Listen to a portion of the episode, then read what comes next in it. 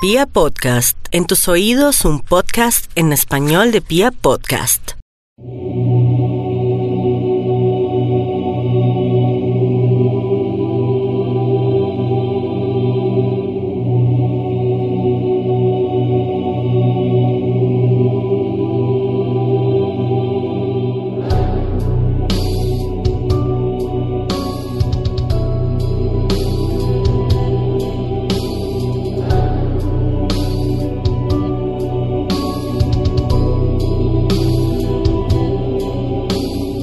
Siempre he sentido una fascinación extraña por la comida callejera. Creo que los puestos de comida que se ubican en las aceras dan cuenta de nuestra idiosincrasia como país subdesarrollado o en vías de desarrollo, según se quiera ver. Muchos de los oyentes de Serialmente saben que tuve la oportunidad de vivir un año en España. Me maravillé con la belleza melancólica de Madrid, pero nunca logré acostumbrarme del todo. Y parte de esa imposibilidad de adaptarme tuvo que ver con el hecho de que mi trasegar por las calles perfectas de la capital ibérica Nunca contó con la presencia mágica de madres solteras que preparaban perros calientes o inmigrantes ilegales que cocinaban hamburguesas para los borrachos hambrientos. No sé, alguna vez alguien me dijo que yo sentía fascinación auténtica por la decadencia, y creo que estos puestos callejeros en su mayoría reflejan las coyunturas sociales de un país con tantos problemas como Colombia. Me gusta imaginar a los dueños de estas estaciones de comida como personas que han intentado surgir en la vida, pero que nunca lo han logrado por falta de oportunidades que un país injusto se ha negado a ofrecerles, o porque en algunas ocasiones se trata de algunos ciudadanos inmediatistas que procuran vivir con su renta diaria sin ningún tipo de posibilidades de planeación. Pero más allá de eso, me fascina detenerme en la comida de mala calidad que sirve. Ese pan viejo en paquetes de plástico sin etiqueta, esas salsas rendidas con agua y ese queso rancio que resulta de las sobras de todos los productos que no pudieron ser vendidos en cuanto fueron producidos. Y luego está la carne. Esa mezcla barata y maravillosa de cartílagos de animal callejero, entrañas de pollos enfermos y restos de res importada desde las fincas más recónditas de Colombia.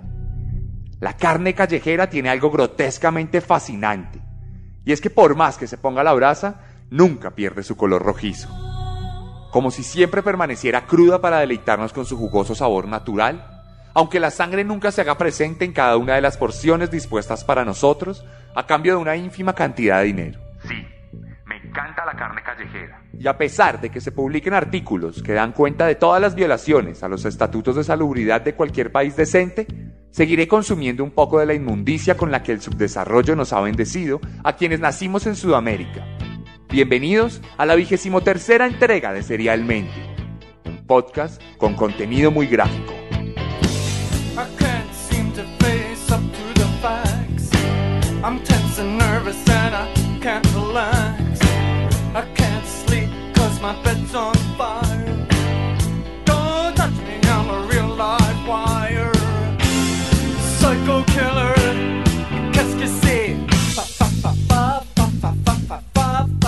Y hoy vamos con otra historia de película.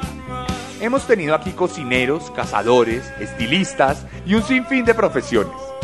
Hoy vamos a explorar un campo laboral al que nos hemos acercado pero que no hemos tratado del todo. Hoy les voy a contar la historia de un vendedor ambulante de comida, un nómada que surcaba caminos en busca de nuevos clientes. Hoy les voy a contar la historia de Joseph Metheny, el hamburguesero.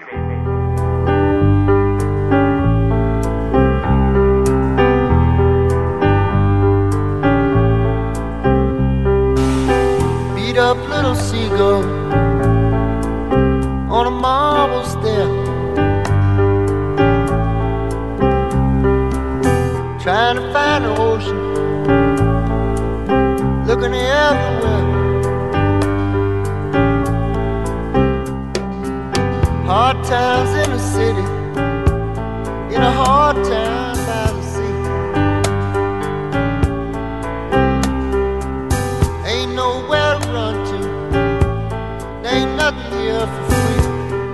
Este relato comienza con la canción Baltimore de Randy Newman, porque esta historia también comienza en Baltimore, Maryland, en Estados Unidos, allá donde se encuentra la inmensa mayoría de asesinos seriales del mundo. Es muy raro que por lejos casi todos estén ubicados en el país de las barras y las estrellas. Y es que está comprobado que el 95% de los psicópatas está ubicado allí. ¿Por qué?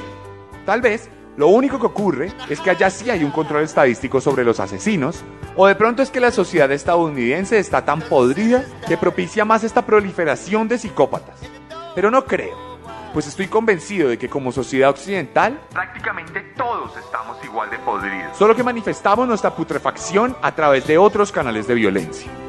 El caso es que Joseph Roy Metheny nació el 2 de marzo de 1955 y él mismo se encargaría años después de establecer una neblina impenetrable alrededor de su propia vida, pues crearía diferentes realidades sobre su infancia, las cuales nunca pudieron ser corroboradas con hechos comprobables y además fueron constantemente confrontadas por su madre, quien procuró desmentirlo siempre que pudo. Puestamente, Metheny llegó a un hogar tremendamente numeroso, pues era el menor de seis hijos que tuvieron dos trabajadores de clase baja. En teoría, la cantidad de pequeños hizo que desde el primer instante la relación con sus papás no fuera precisamente cercana, tornándose la situación más en una especie de aula de clases que en una casa familiar. Para completar este escenario, resulta que el padre de Metheny era un alcohólico empedernido que resultó perdiendo su contacto visual con la realidad desde antes de que el pequeño Joseph tuviera uso de razón. De hecho, este alcoholismo le costaría la vida en un accidente de tránsito particularmente violento, en el que tras un fuerte choque, sus huesos se cristalizarían perforando sus órganos vitales hasta causarle la muerte. Este episodio dejaría a su madre viuda con todas las obligaciones del hogar, lo que la llevaría a tomar varios trabajos simultáneos para poder pagar las facturas, convirtiéndolo en una persona tremendamente ausente en el hogar. Esta desfragmentación de la casa esfumó de la vida de Metheny cualquier tipo de figura de autoridad, lo que dificultó su crianza en muchos sentidos. Joseph nunca entendió sobre límites, no adquirió la noción básica del respeto y nunca terminó de comprender que todos los actos conllevan sus respectivas consecuencias. Naturalmente, esto lo convertiría en una persona completamente explosiva y con poca paciencia, por lo que desde este punto podrían percibirse sus rasgos más agresivos, sin que los pudiera disimular de forma medianamente pertinente.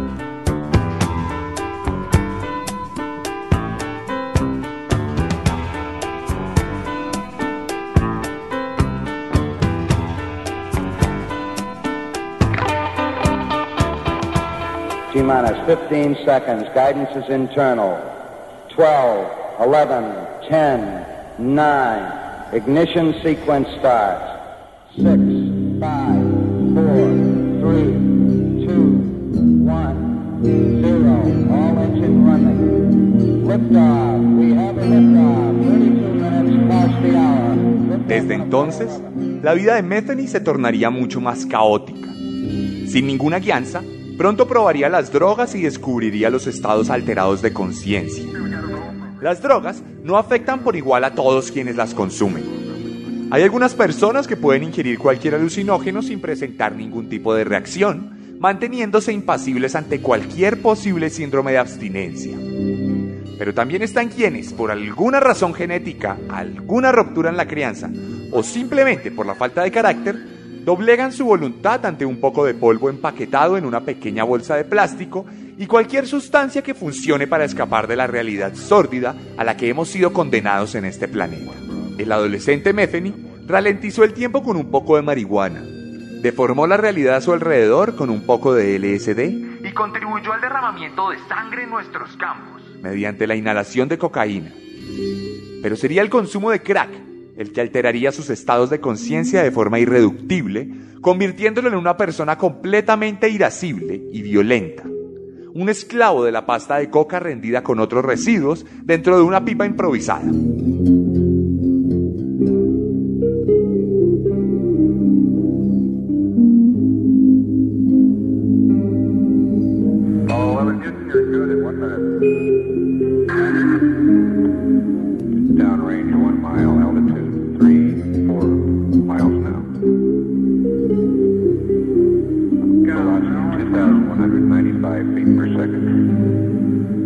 Los años pasaron y Metheny crecería como un joven impulsivo y problemático. Pasaría un tiempo en el ejército como buena parte de los hombres estadounidenses a lo largo de su historia. Su comportamiento allí sería normal y estaría enmarcado en lo que se considera común. ¿Y qué es lo común en el ejército? Bueno, relaciones directas con las armas de fuego y cortopunzantes. Episodios ocasionales de violencia, tanto como espectador como perpetrador y consumo ocasional de sustancias durante la prestación del servicio, Todo un episodio de deshumanización. propio de un Estado que necesita autómatas para mantener su propio orden fuera de sus fronteras, allá donde se producen cantidades ingentes de petróleo o se necesita derrocar a un gobierno por intereses geopolíticos particulares. Al volver, el pequeño Joe, como le decían sus amigos de forma irónica, comenzó un trasegar por ocupaciones de bajo perfil en las que se desempeñaba de forma decente. Fue conductor, operario de una máquina de carga, vendedor ambulante y trabajó en una fábrica que producía pallets o estivas, como se les quiera llamar. Nunca resaltó particularmente por su rendimiento en el trabajo. Cumplía, se levantaba todas las mañanas, se bañaba de vez en cuando, desayunaba y marcaba la tarjeta de su trabajo sin ningún contratiempo. Apagaba su cerebro durante ocho horas, en las que se comportaba como un autómata que movía cosas. Llevaba cajas o construía estructuras simples. La locura cuerda de la rutina. La zona de confort de la certidumbre. La tranquilidad de saber que nada va a cambiar al día siguiente y que no hay que preocuparse por el futuro porque el futuro es un presente común y constante.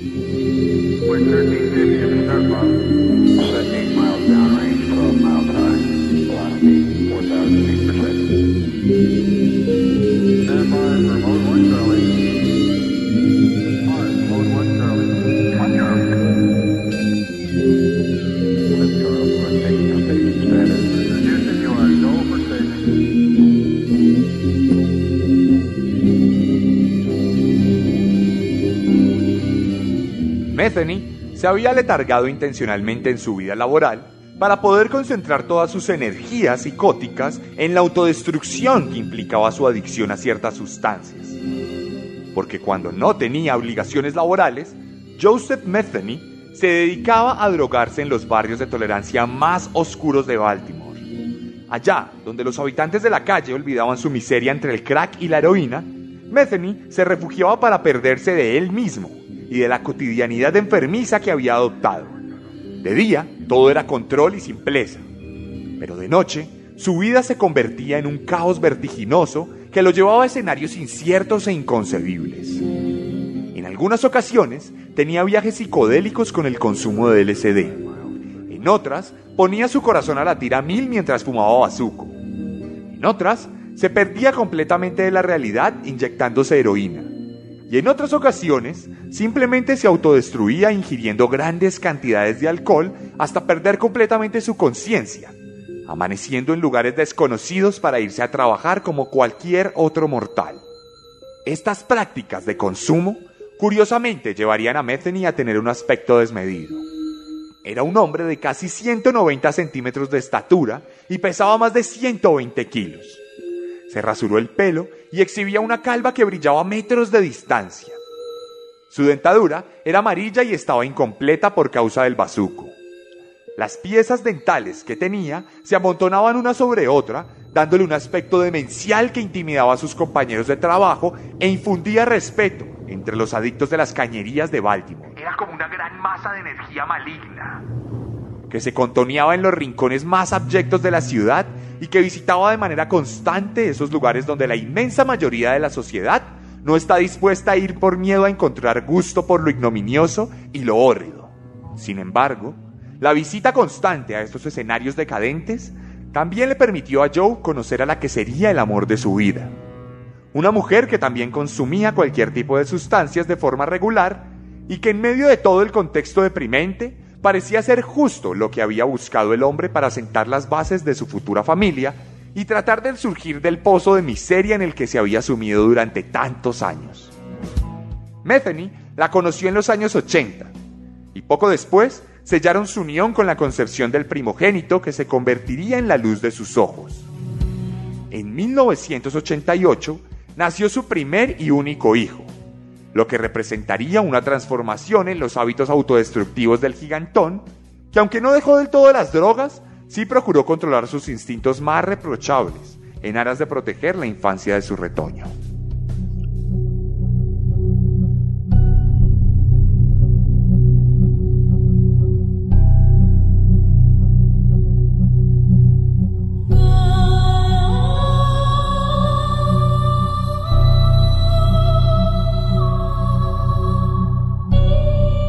La relación fue caótica.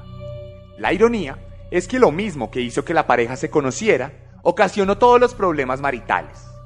Las adicciones de ambos hicieron que la cotidianidad fuera violenta e inestable. Ocasionalmente, ella desaparecía por algunos días debido a los prolongados viajes de crack y él acumuló algunos delitos menores como resultado de sus estados alterados de conciencia. Al final, lo único que los mantenía viviendo bajo el mismo techo era su hijo, a quien procuraron darle todo el amor del mundo que un par de adictos pueden brindar con todas sus limitaciones cognitivas y morales. Así, Metheny y su esposa vivieron más de seis años juntos hasta que un día ella decidió abandonarlo. Era 1994 y Joe se desempeñaba por aquel entonces como conductor de camión. La vida del chofer no suele tener horarios estipulados, por lo que en ocasiones tenía que salir por varias semanas a surcar las carreteras del país, lo que le tomaba tiempo y consumía sus días y noches enteramente. Un día, luego de una prolongada ausencia, Metheny entró a su casa para encontrarse un espacio completamente vacío.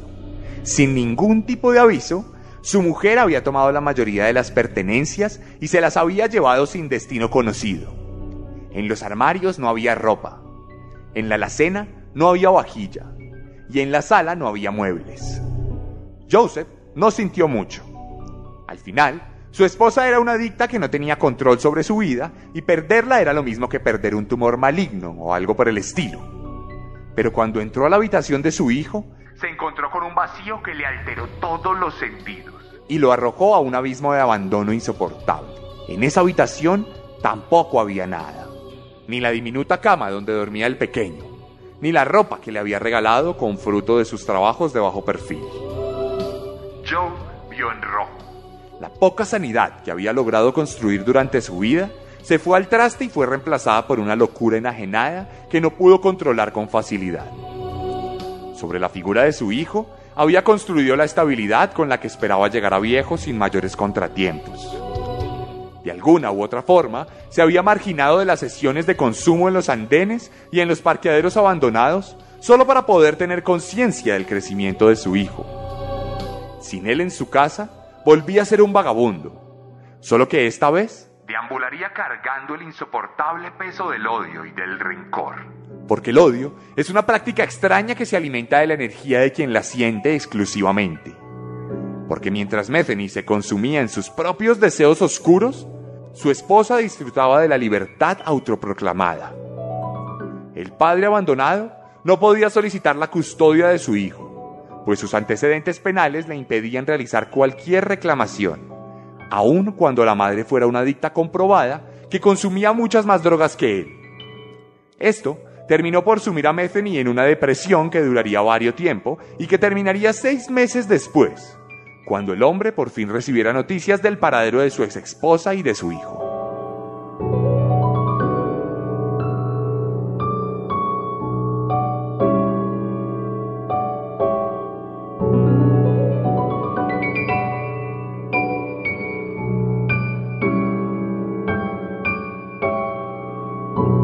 Resulta que la mujer se había ido a vivir a otro lado de la ciudad con un traficante de drogas que le ofreció una supuesta posición de poder y privilegio en la que la surtía constantemente de papeletas de crack a cambio de que ella se prostituyera en las calles de Baltimore mientras su hijo estaba aparentemente bien en el hogar del proxeneta. Un día, la policía descubrió un alijo de drogas que conectó a la pareja a un negocio ilegal en el que además de comerciar estupefacientes, también se traficaba con sexo por lo que ambos recibieron una condena breve y el niño fue llevado a un orfanato en el que se perdió rastro de él y al que Metheny no pudo acercarse dado sus antecedentes penales. Entonces, así de la nada, Joseph perdió a su hijo para siempre.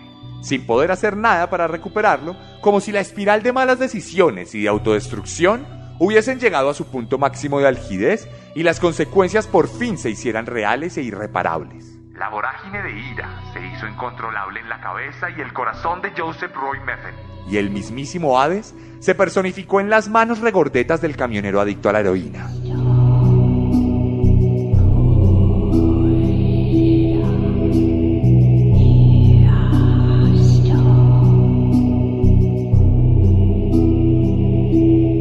Siempre he pensado que la maldad es un ente palpable en el alma de los hombres.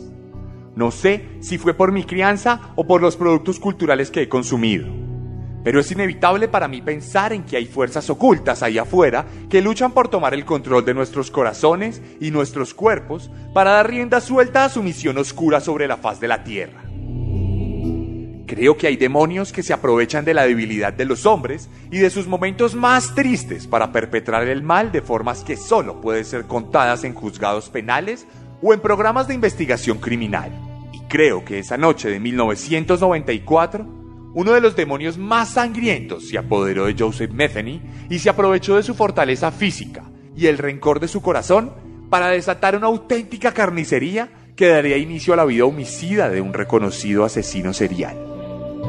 Tiempo después de la pérdida definitiva de su hijo, Metheny se enteró que su expareja y su chulo habían cumplido su condena y habían salido de prisión solo para seguir su vida de consumidores bajo un puente en la periferia de Baltimore. A Joe le contaron que la madre de su hijo estaba drogándose con dos viejos habitantes de la calle que él había conocido en años pasados. Esto le permitió conocer la ubicación exacta del campamento de indigentes donde ella se encontraba así que decidió tomar un hacha e ir sin ningún tipo de reflexión. Cuando llegó, su desilusión fue total, al darse cuenta de que ni la mujer ni su proxeneta se encontraban en el lugar. Sin embargo, sí pudo encontrar a esos dos ancianos consumidos por la pasta de cocaína. Estaban dormidos. Había sido una sesión larga en la que habían perdido la conciencia entre alucinaciones e inhalaciones. Metheny los vio recostados sobre el duro asfalto bajo un conocido puente de Baltimore sus ojos cerrados, sus facciones relajadas, su barba desaliñada. Era como si no se tratara de dos adictos, sino de unos cándidos ancianos que tomaban una siesta luego de un difícil día de trabajo. No parecían violentos, no parecían ofensivos. Y a decir verdad, es probable que en realidad no lo fueran.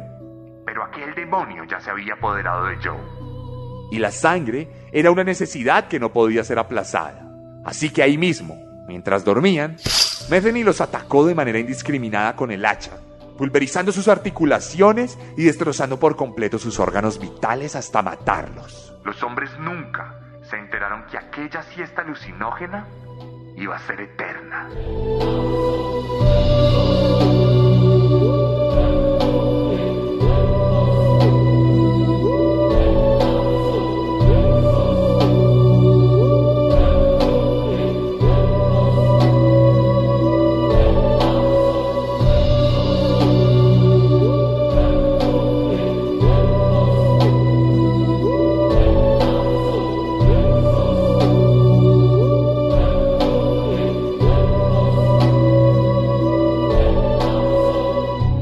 Pero la sed de venganza de Metheny no se había saciado todavía.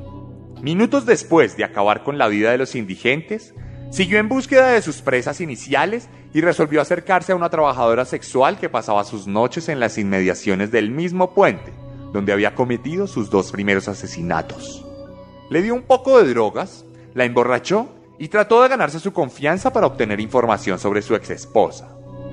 Esto resultó infructuoso, pues a pesar de estar completamente drogada, la prostituta no le dio ninguna información, lo que él tomó como un insulto y una pérdida de tiempo, por lo que la llevó de manera forzada a unos arbustos donde la violó Y luego la asesinó de un hachazo certero en la yugular. Este mismo procedimiento lo repetiría exactamente igual con otra mujer, tan solo unos pocos segundos después de asesinar a la primera trabajadora sexual. Para completar este pandemonium de odio y muerte, Joe notaría que en las inmediaciones del río había un hombre de raza negra pescando y mirándole fijamente a los ojos mientras violaba a su cuarta víctima de la noche. Entonces, Joe tomó una barra metálica y corrió endemoniado hacia el afroamericano que se paralizó como resultado del terror de la imagen de un gordo gigantesco corriendo hacia él. La carrera dejó como saldo el cráneo de su quinta víctima abierto por la mitad. Una noche bastó para que Joe Metheny se convirtiera en un asesino despiadado que más que recordarnos algunos asesinos seriales de los que hemos hablado aquí en Serialmente, nos genera la remembranza de asesinos en masa que han perpetrado masacres en colegios, restaurantes o salas de cine. Joe tomó los cuerpos de las dos mujeres y el pescador y los ató a unas pesadas rocas. Luego los tiró en el río y se aseguró de que sus cadáveres tocaran fondo para no volver a ser vistos jamás. Las brasas del infierno ardieron en la oscuridad de aquella noche fría en Baltimore.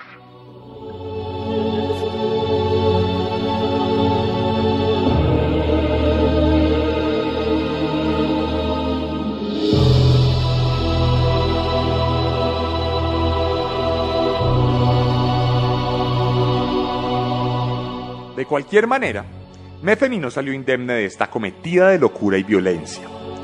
Al día siguiente de cometer los asesinatos, fue capturado por la policía, muy a pesar de que procuró limpiar la escena del crimen. Fue acusado de asesinar a los dos habitantes de la calle y mientras recibía su juicio, fue encerrado en la prisión de Baltimore donde pasó 18 meses esperando a que se le juzgara. Sin embargo, toda la diligencia jurídica duró apenas una semana y fue declarado inocente por falta de pruebas.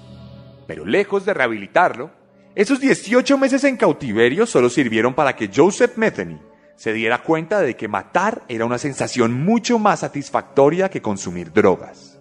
La ansiedad que sentía en prisión por no poder desatar sus instintos era mucho más fuerte que la que sentía por no poder fumar crack o inyectarse heroína. El síndrome de abstinencia del asesinato era prácticamente incontrolable. Y para cuando salió de la cárcel, eran tan fuertes sus ansias de matar que se fraguó todo un plan para darle gusto a sus deseos más oscuros.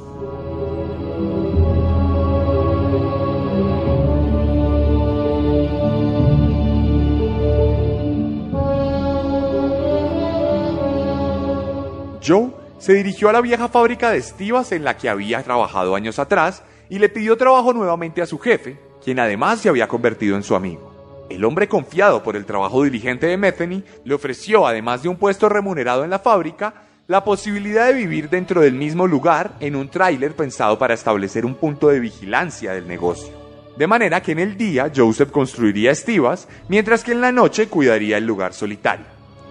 Este era un escenario ideal para Joe, quien aceptó sin dudarlo ante la inmejorable oportunidad de tener un espacio alejado de la sociedad, desierto y sin ningún tipo de supervisión. Sin embargo, el salario no era el mejor, por lo que el hombre ideó formas de adquirir mejores ingresos, resolviendo que la mejor solución era montar un negocio ambulante de hamburguesas, el cual solo funcionaría los fines de semana y se trasladaría por distintos espacios de las carreteras y las ferias del condado. Metheny encontró una grata sorpresa en el negocio de la comida, pues se daría cuenta que la gente siempre estaba hambrienta por sus hamburguesas y las prefería sobre las demás por su sabor jugoso y particular.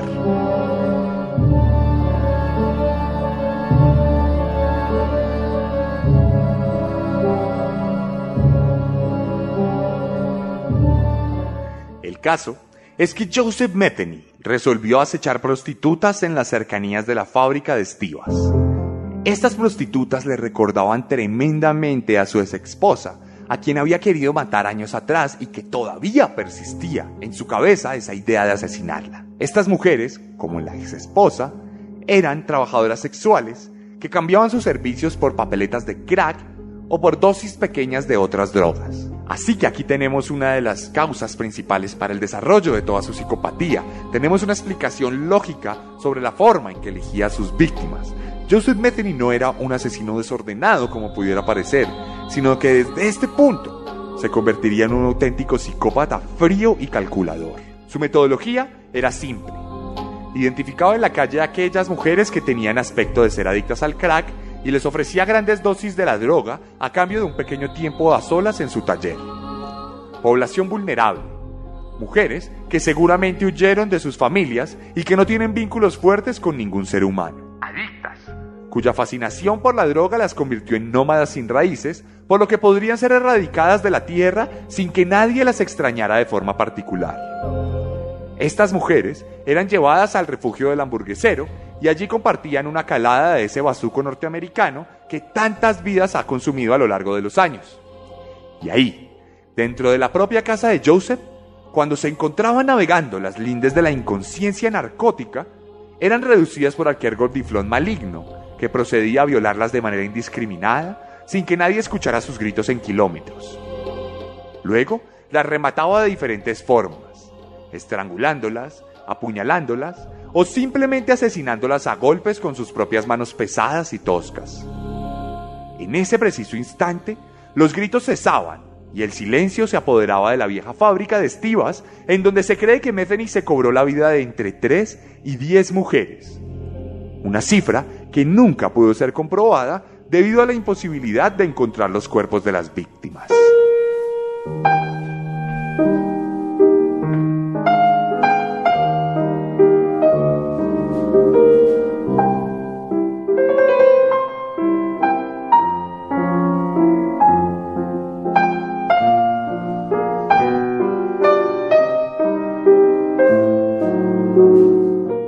Comida callejera siempre ha tenido un encanto especial.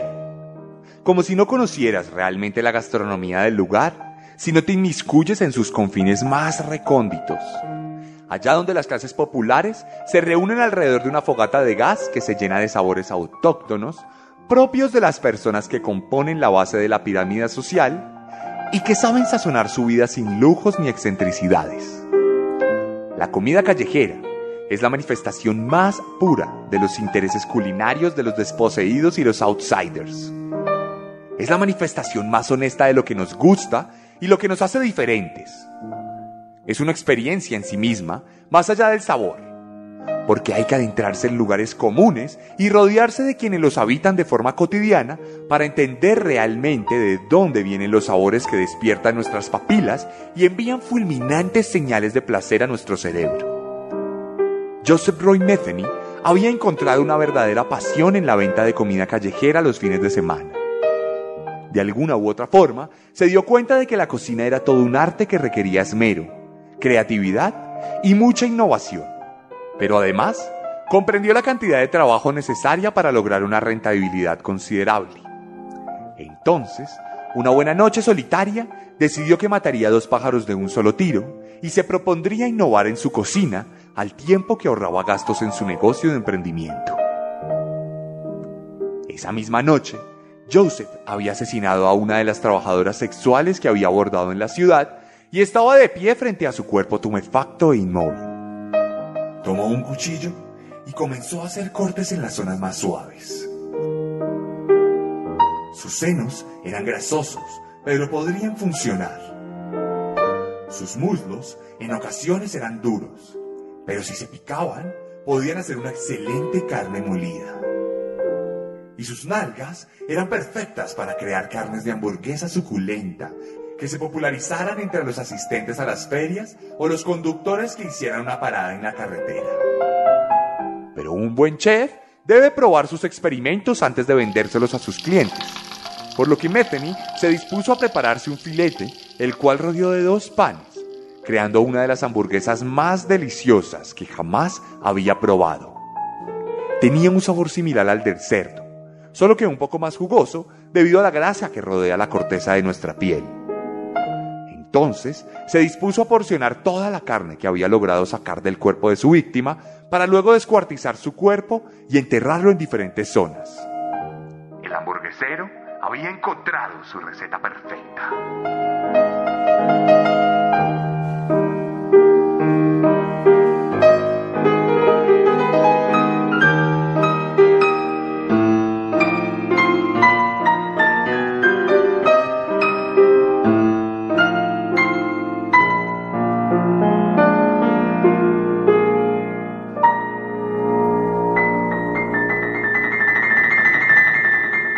A convicted Baltimore serial killer has died this weekend. Joe Matheny, the bald man in the video, was found dead in his cell.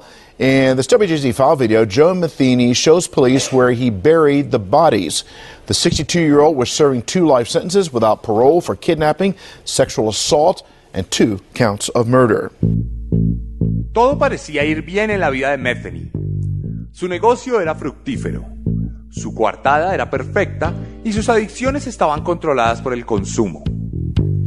Llegó a un punto en el que se dedicó a matar exclusivamente cuando se le acababa la carne para su consumo personal y para la venta de hamburguesas, por lo que podemos decir que Convirtió en empresa sus aberraciones. algo que no duraría mucho, pues sería arrestado el 15 de diciembre de 1996 luego de que una de sus víctimas lograra escaparse y lo denunciara, sumándose esto a otra denuncia que uno de sus amigos había hecho luego de que Joe le pidiera ayuda para deshacerse del cuerpo de una de sus presas. Metheny nunca mostró resistencia. Incluso esperó a las autoridades en la puerta de la fábrica de estivas, aún sabiendo que iba a ser capturado. En la comisaría confesó todo con pelos y señales. Y en el juicio, llevado a cabo en 1997, se declaró culpable de todos los cargos de posesión de drogas, secuestro, violación, tortura y homicidio. Cuando le preguntaron por qué lo había hecho, solo se limitó a decir que le gustaba y que disfrutaba cada cosa que hacía, que no se sentía mal por ello y que jamás mostraría arrepentimiento. Se le condenó a pena de muerte, pero luego se le condonó a dos cadenas perpetuas sin derecho a libertad condicional, las cuales se dedicó a cumplir durante varios años, en los que ayudó a las autoridades a encontrar los cuerpos de algunas de sus víctimas y a lamentarse por no haber podido encontrar nunca a su esposa y al proxeneta que la llevó a abandonarlo y a perder por siempre a su hijo. Pasaron los años y el 5 de agosto de 2017 fue encontrado muerto en su celda aparentemente como resultado de las causas naturales que nunca fueron esclarecidas por las autoridades. Tenía 62 años.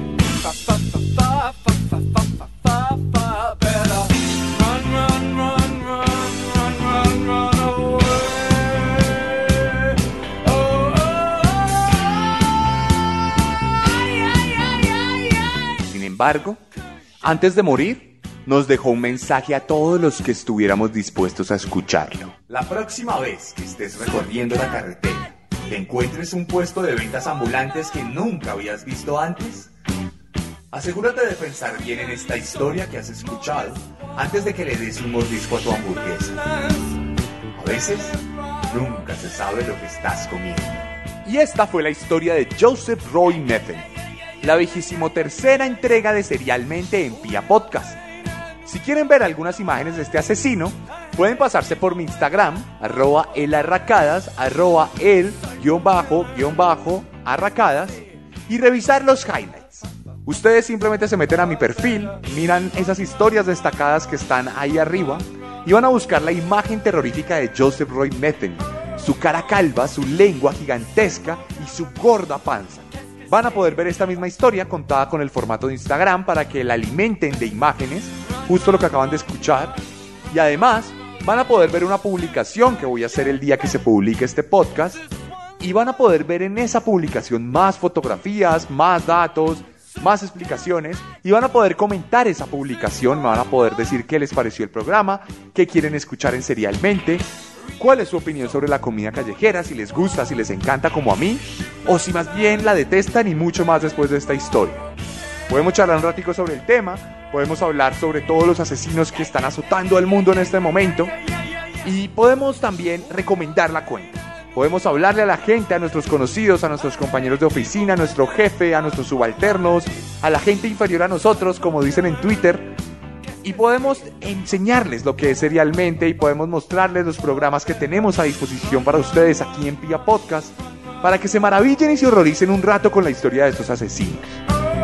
Recuerden que mi novela Descenso, que es un viaje literario alrededor de la vida de otros psicópatas y una exploración literaria de la locura misma y de la maldad, ya está disponible en todas las librerías de Colombia, Panamericana, Librería Lerner, Librería Nacional, Tornamesa y muchas otras más en todas las ciudades de Colombia.